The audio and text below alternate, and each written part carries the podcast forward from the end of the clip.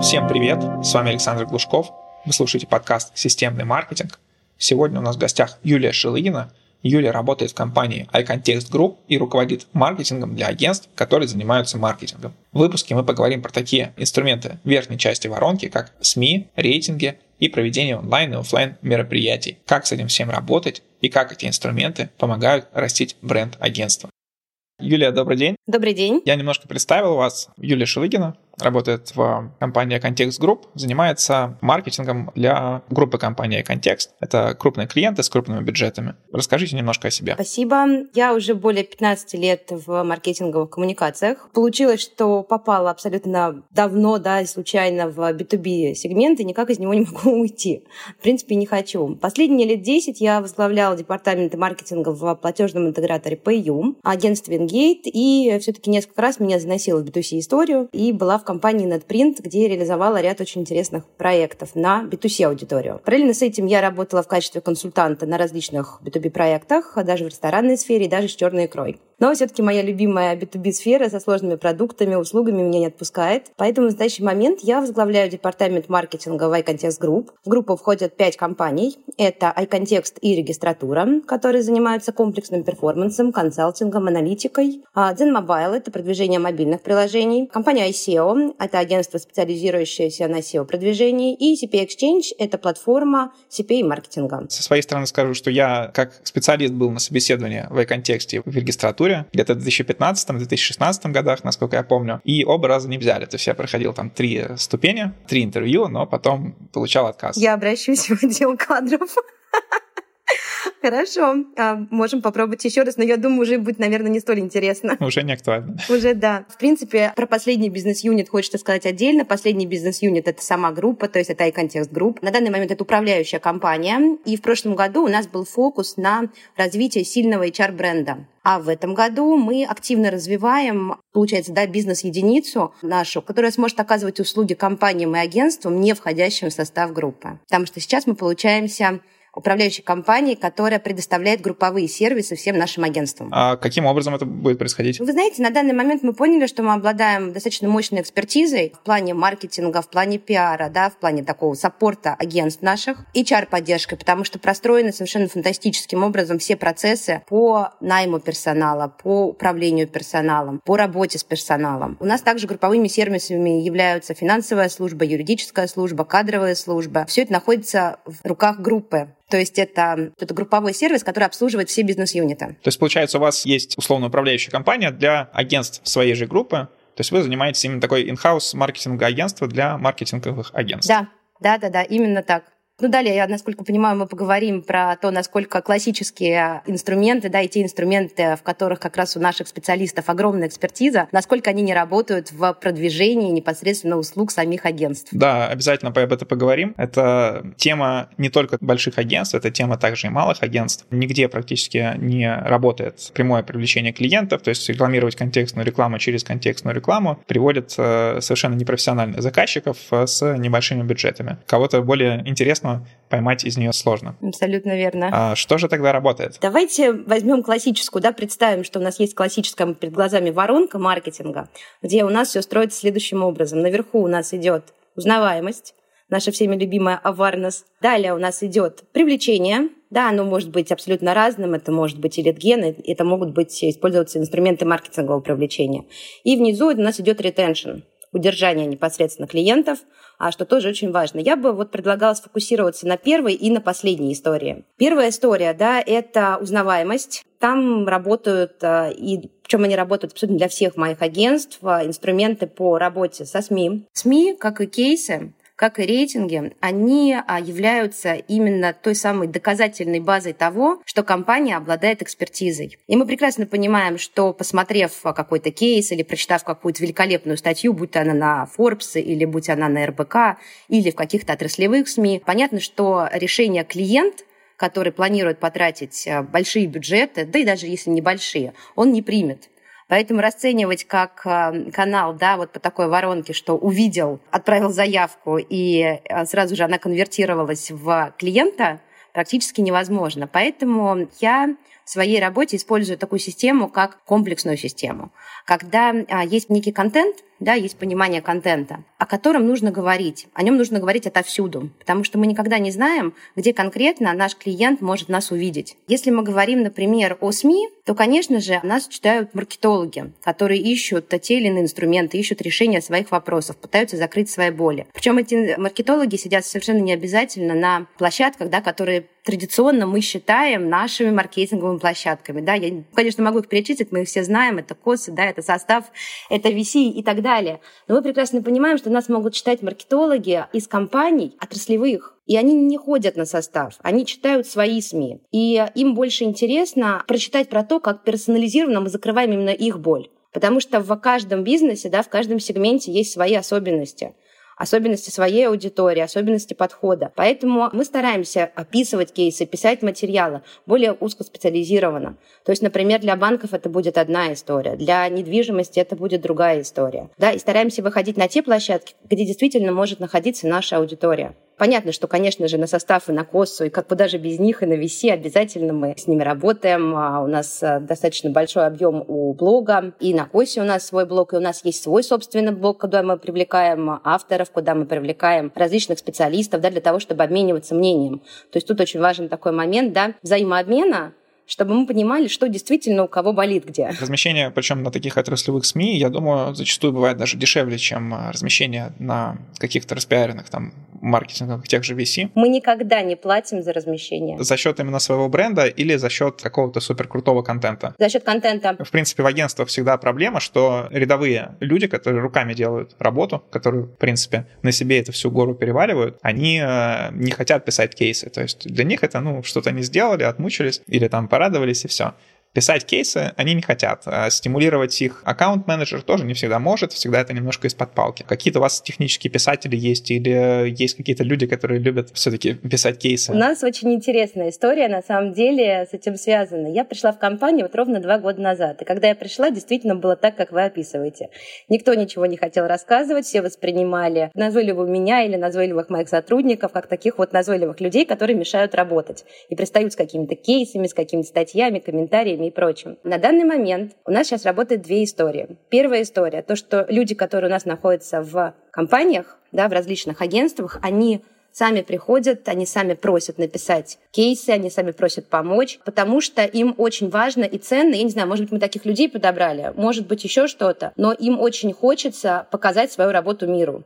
Потому что, откровенно говоря, те кейсы, которые они делают, они классные, они очень крутые. И э, им, как специалистам, очень хочется об этом рассказать. Вторая история, которую мы сделали, это как раз работа с HR-брендом. В рамках нашего внутреннего портала мы запустили геймификацию. То есть теперь люди, которые, ну, в том числе у нас, пишут статьи, пишут кейсы, они получают некие баллы в виде винтинков, и э, за это они получают подарки. Поэтому это такая двусторонняя история. Но в целом большая часть людей у нас приходят все-таки не за винтиками, они приходят, чтобы похвастаться и показать свою работу. Немножко технический вопрос тут рассмотрим. Вот вы сказали про то, что специалисты получают какие-то свои баллы, с которых получают подарки.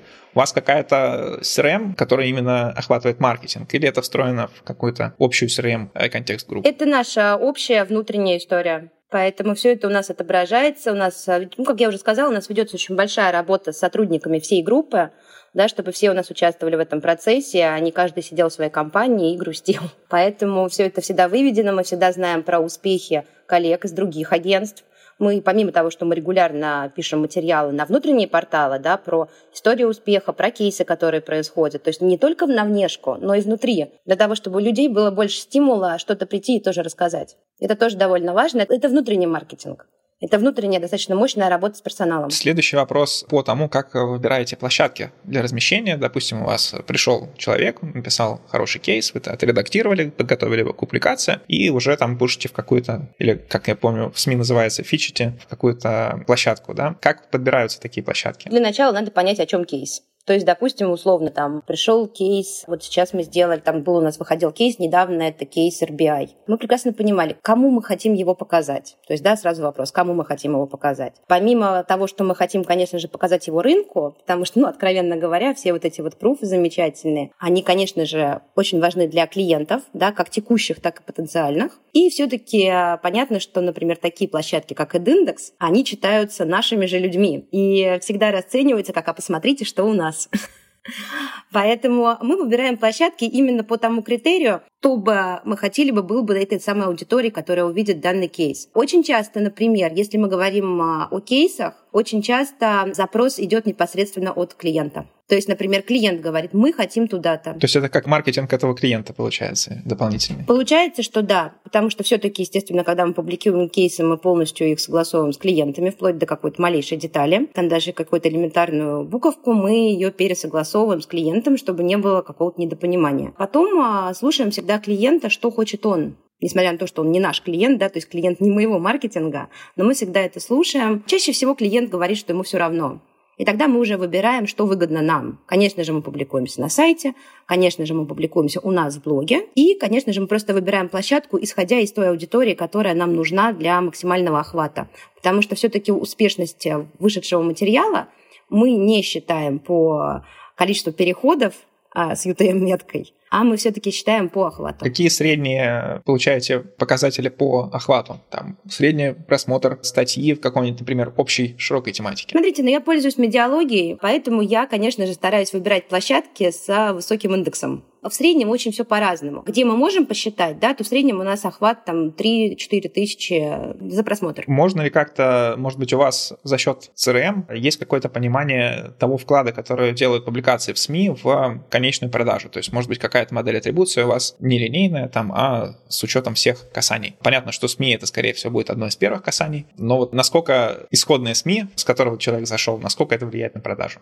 Есть ли такие данные? Смотрите, у нас нету СМИ, да, через которые человек заходит на продажу, потому что все это срабатывает в комплексе. И это именно, к сожалению, та история, где вот измерить, да, по стандартной вот этой вот теме пришел, увидел, купил, да, невозможно. У нас очень долгий процесс сделки. Более того, большинство компаний из наших агентств, да, они работают по тендерам. То есть это вообще тендерная история. И в тендерах есть другие немножечко критерии, да, помимо того, что компания известна, и помимо того, что она состоит в рейтингах, да, на определенных местах. К сожалению, вот такое, что кто-то пришел э, со статьи и купил, такого просто нету. На моей практике даже такого никогда не было. Тогда перейдем ко второй части, это рейтинги. Какая польза от рейтингов, кроме того, что получаете какую-то известность? То есть, насколько я понимаю, это вот в некоторых тендерах ты обязан э, состоять в каких-то рейтингах рейтингах? В большинстве тендеров, да, в большинстве тендеров, когда речь идет о глобальных федеральных масштабах, то есть определенные... Давно уже так получилось, да, то есть на протяжении последних лет 5-6 компания должна стоять э, не далее, чем топ-10 в рейтингах EdIndex. EdIndex, получается, это как основной рейтинг? Да, EdIndex — это основной рейтинг, у них их два,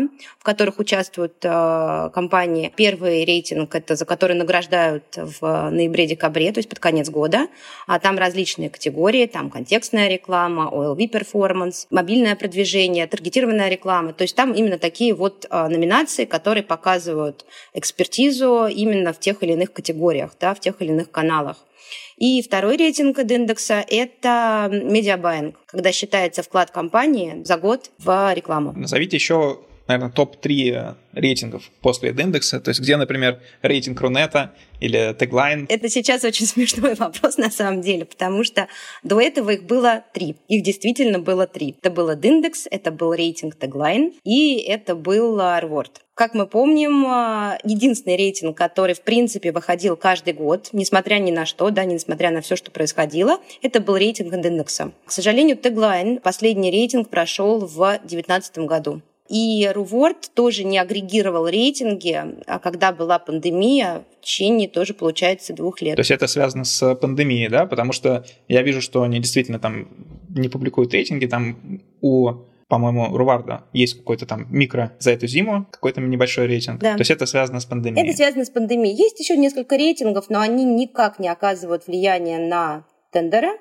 Но, скажем так, они тоже всегда приятны Потому что получать любую награду, это, опять же, дополнительный пруф. Это как кейс. Это то, что подтверждает твою экспертизу. Второй год уже выходил в прошлом году, да, получается, рейтинг Рингостат. Это рейтинг агентств по контекстной рекламе. Вот, он выходил всего лишь э, два раза. Оба раза iContext, да, то есть одна из моих компаний, она была на первом месте. Он э, немножечко по иной методологии, там не считается ни доля рынка, ни мнение клиентов. Там считалось исключительно, там голосовали люди, и там был жюри, которое тоже принимало решение. Вот сумма этих голосов, она в итоге давала результаты. А как проходит работа с рейтингами? То есть вы покупаете определенное размещение, предоставляете информацию, а рейтинг со своей стороны э, собирает какую-то еще дополнительную информацию с клиентов, проводит какие-то опросы. Как это происходит? Ничего не покупаем, ничего не покупаем.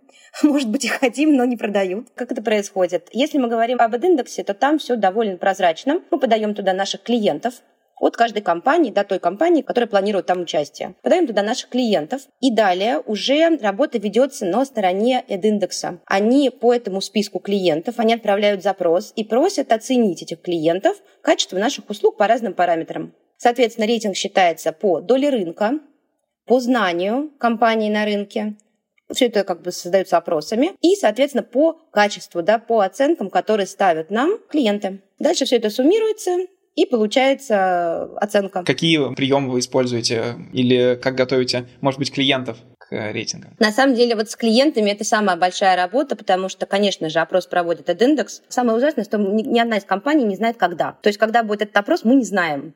И это очень э, пугает, потому что мы, естественно, наш клиентский сервис идет к своим клиентам и сообщает, что, коллеги, будет голосование. Очень просим вас дать оценку нашей работе. Коллеги, естественно, иногда могут забыть об этом, а либо письмо уходит в спам, либо как-то еще происходит. Поэтому, откровенно говоря, клиентский сервис должен ну, скажем так, пушить своих клиентов чуть ли не каждый день. Потому что очень важно, и это понятно, что это важно. В принципе, для многих клиентов это тоже важно. Потому что, во-первых, они дают оценку. Во-вторых, чаще всего наши клиенты потом могут перейти на будущий год, да, будет перетендер или что-то еще. То есть, конечно же, им тоже довольно важно работать с агентством, у которого высокие позиции в рейтинге. Вот, поэтому, на самом деле, работа ведется очень плотно и ведется на несколько месяцев. То есть это не так, что мы там подали клиентов, один раз прозвонили и забыли. Это ведется работа на протяжении трех месяцев, специальный человек, который занимается рейтингами. И в этот период он действительно занимается только рейтингами, потому что компаний много. И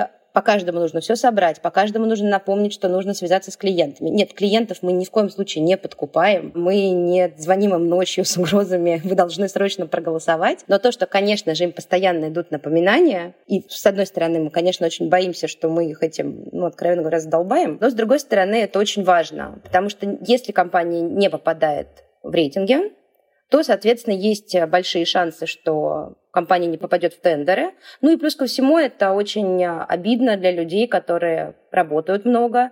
Как я уже сказала, люди у нас амбициозные.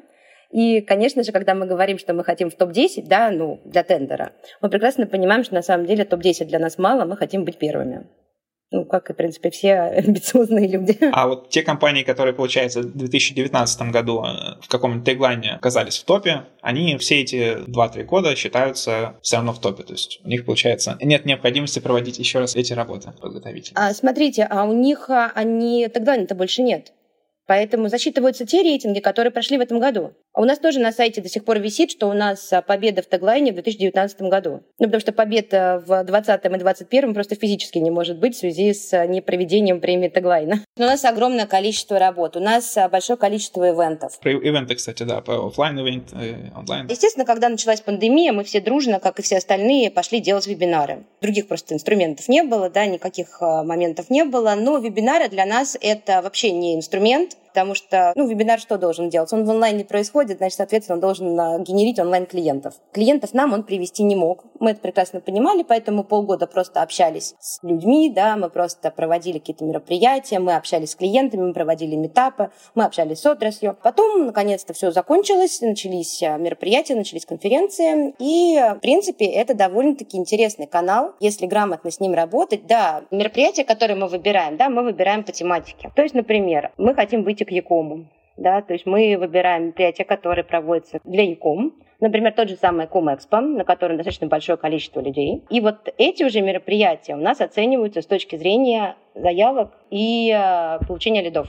Вот, а, вот эти истории как раз являются лидогенерящими. И, в принципе, если мероприятие отрабатывает довольно четко, то помимо того, что перекрывается стоимость участия в мероприятии, параллельно еще с этим мы э, получаем оттуда там, от одного до трех клиентов. А как в данном случае измеряются вот эти вот клиенты, которые зашли? То есть неужели они прямо на мероприятии подходят и говорят, вот интересно с вами поработать, вот мои контакты? Нет, нет, первое, что мы измеряем, это количество контактов. Второе, да, второе это отсечение контактов, которые являются нерелевантными. И уже когда они попадают в CRM с поветкой, что с этими людьми мы работаем, то есть ведется переговоры, отправлено КП, там КП рассмотрены там встречи и так далее, так далее, так далее. И через какое-то время если этот клиент становится уже именно клиентом, да, то есть этот лид становится клиентом, соответственно, мы прекрасно понимаем, что у нас стоит пометка, что человек пришел с данного мероприятия, компания пришла с данного мероприятия, и мы уже видим, на каких бюджетах он работает. А у вас, получается, наверное, кроме такой пометки в CRM еще есть какие-то пометки, что там, не знаю, участвовал в вебинаре, участвовал в офлайн семинаре там столько-то произошло контактов. Естественно, в CRM очень много меток, да, но меня, конечно же, волнуют больше всего метки, которые пришли от маркетинга,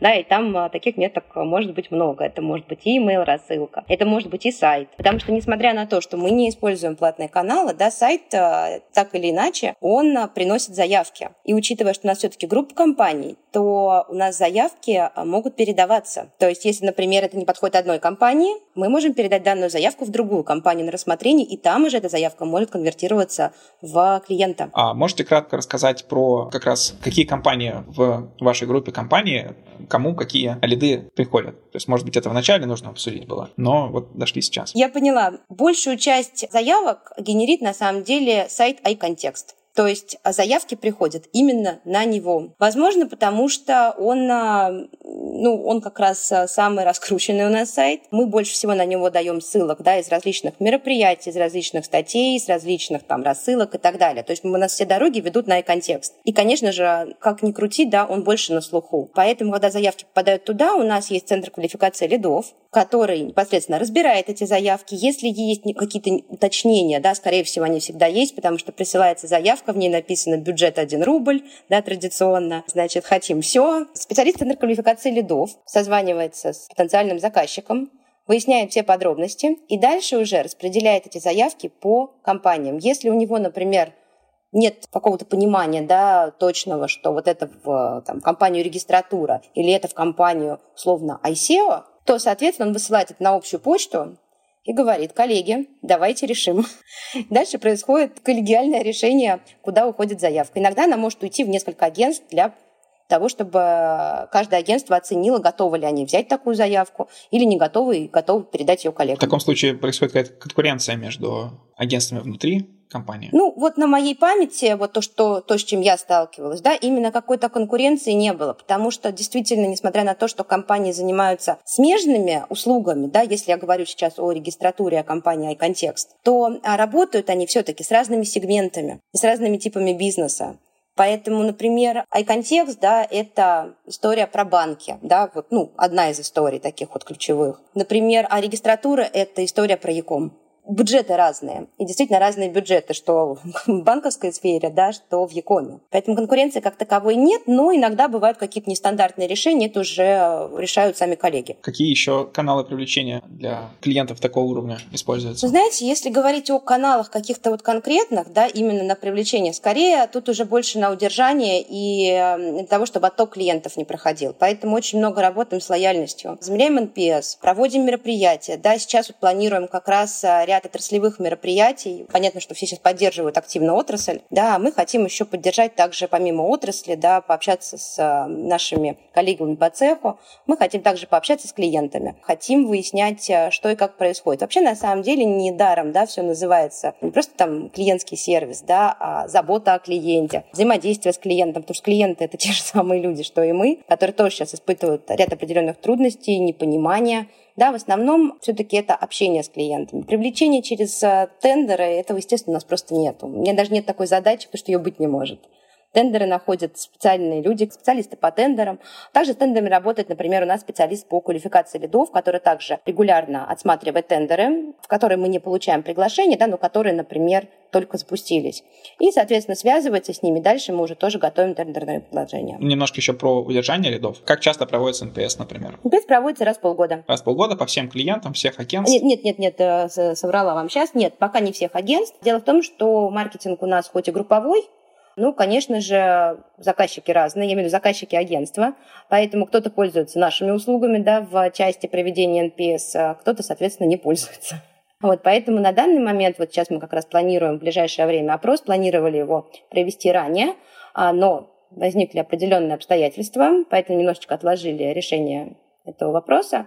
И планируем как раз провести опрос сейчас для двух компаний. Это компания и контекст и регистратура. А по поводу партнерской программы... Можем поговорить о партнерке, потому что очень важна сейчас партнерка. Вот это мне как клиенту, как агентству интересно также, да. Партнерская история, она всегда выстреливала. Во-первых, начнем с того, что это практически безбюджетная история, но она очень эффективная, потому что с партнерами мы работаем по разным фронтам. Мы поддерживаем их с точки зрения там, мероприятий каких-то и активностей каких-то. Мы очень много работаем с ассоциациями. То есть на данный момент вот мы активно работаем с ассоциацией Орда, с Димой Фроловым. Мы планируем тоже запустить ряд интересных мероприятий, инициатив для того, чтобы, скажем так, создавать некие стандарты, в которых потом нам будет гораздо проще и круче крутиться и делать очень интересные вещи. С партнерами, да, мы помимо там, того, что мы организуем всякие кросс-про промо и прочее, мы планируем делать какие-то продукты совместные, которые мы также сможем а, выпускать на рынок. Пример таких продуктов? Примера продуктов нет, это все в работе.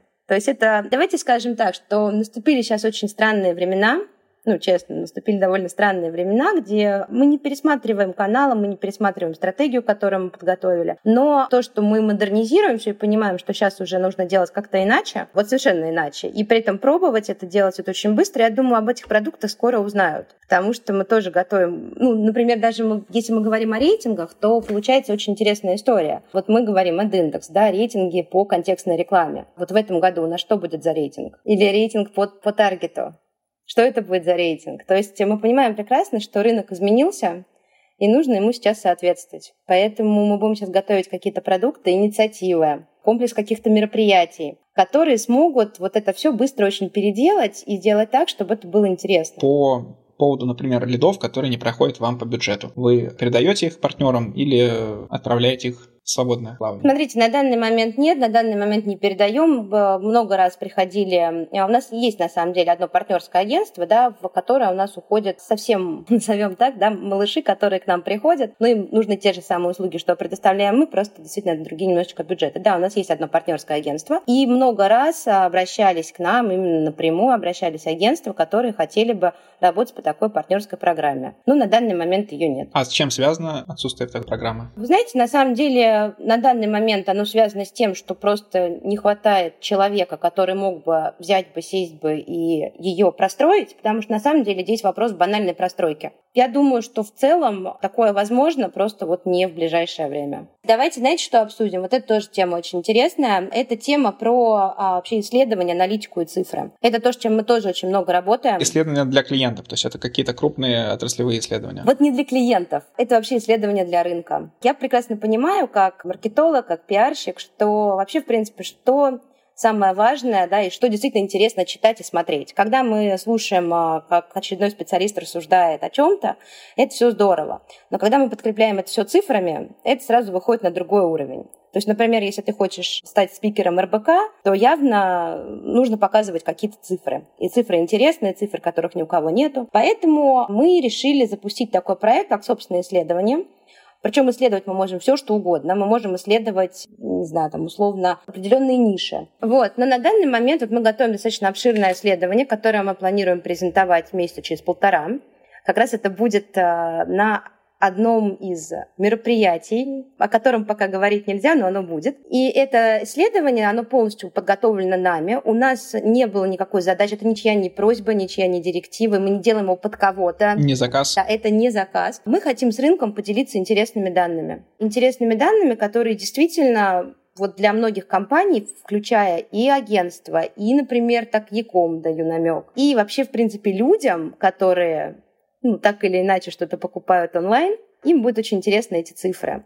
И исследования далее, далее, мы как раз можем выйти на поток исследований, это пилотный проект, потому что ранее да, все эти исследования либо делались на заказ, стоили они безумных денег, а сейчас мы поняли, что мы обладаем всеми данными, то есть у нас есть доступ ко всем системам, откуда просто, если грамотно к этому вопросу подойти, мы можем выдергивать цифры. Очень интересные цифры, да, которые там покажут реалии на рынке. И эти исследования мы хотим делать регулярными, Возможно, они какие-то будут в свободном доступе, какие-то будут в несвободном доступе. Возможно, мы даже готовы делать какие-то исследования под клиента, но именно не с точки зрения все-таки исследовательского агентства. И мы, мы хотим этими данными делиться.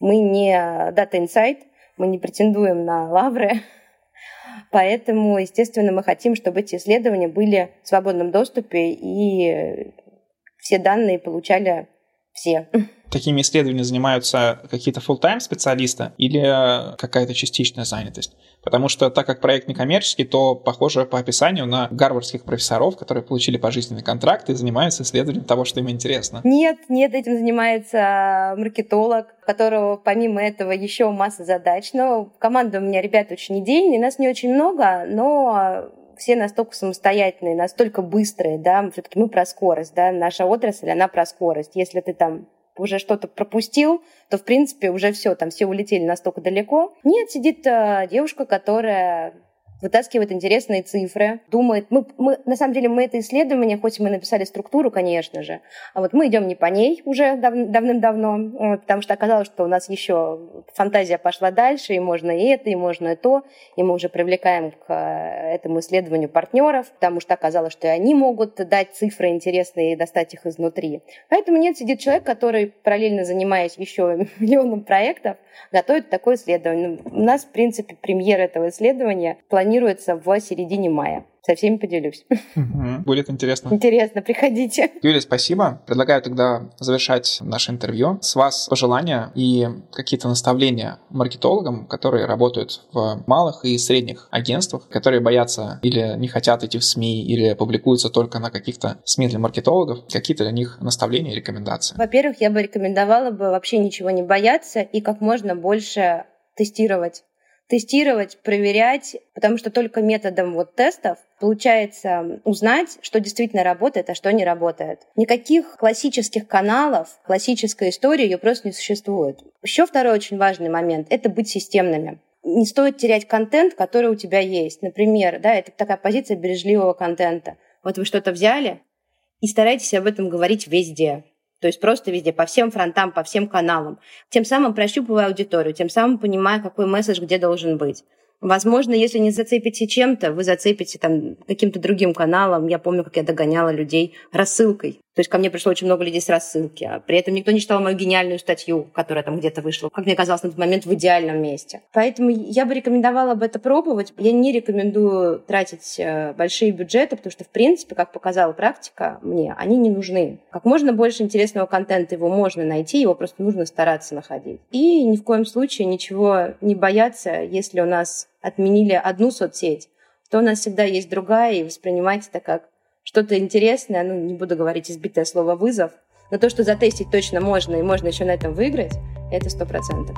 Всем спасибо за внимание. Вопросы мне или Юлии вы можете оставить в комментариях под этим выпуском в том сервисе, где вы это слушаете. А также прошу вас в этом же сервисе, где вы это слушаете, подписаться. Всем пока!